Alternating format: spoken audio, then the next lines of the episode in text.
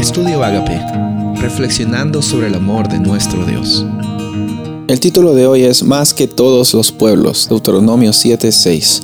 Porque tú eres pueblo santo para el Señor tu Dios. El Señor tu Dios te ha escogido para ser pueblo suyo de entre todos los pueblos que están sobre la superficie de la tierra.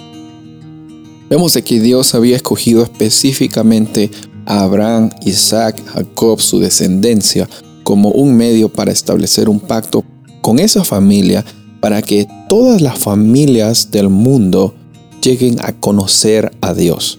Dios nunca tuvo el propósito de levantar a Abraham y darle la popularidad solo para que Abraham sea famoso y él obtenga muchas cosas y, y, la gente escriba libros sobre Abraham y hable que tan bueno que fue Abraham, que tan poderoso. No, el propósito de Dios con Abraham y familia, con los israelitas, siempre ha sido que por medio de ellos, ellos sean un pueblo de sacerdotes, que sean un pueblo escogido para representar y para ser un pueblo de Dios, para que sean de bendición para los demás.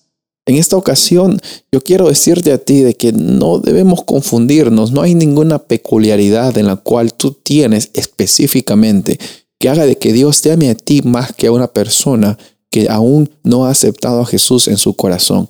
Nosotros somos especiales, sí, somos hijos e hijas, sí, pero déjame decirte que toda esta humanidad es hijo, es hija de Dios. Toda esta humanidad está escogida, es, es el objetivo, el blanco de Dios, alcanzar a toda la humanidad en una realidad de libertad y una experiencia de la presencia de Dios en la vida para toda la humanidad. Jesús mismo lo dijo cuando habló con Nicodemo, porque de tal manera amó Dios al mundo. No dijo amó Dios a los israelitas, amó a Dios a los de Abraham, amó a Dios lo que se circuncidan, no, amó Dios al mundo.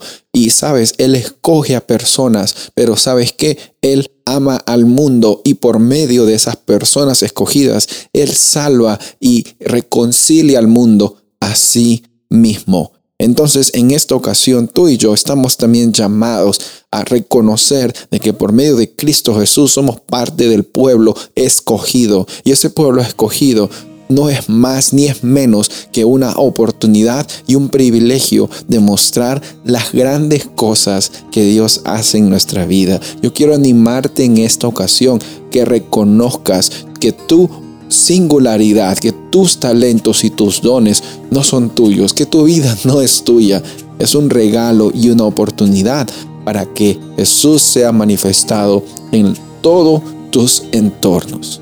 Soy el pastor Rubén Casabona y deseo que tengas un día bendecido.